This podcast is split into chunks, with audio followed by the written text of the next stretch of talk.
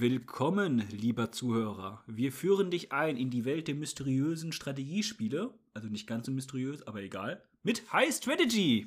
Wir werden dir zeigen, wie man ganz leicht die Weltherrschaft an sich reißt.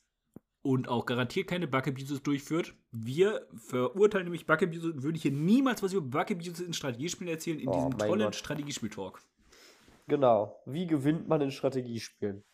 Ja, das erzählen dir Cone und Sean. Wobei ich sagen muss, dass Cone durchaus ein bisschen besser in Strategiespielen. Kommt auf Strategiespiel an.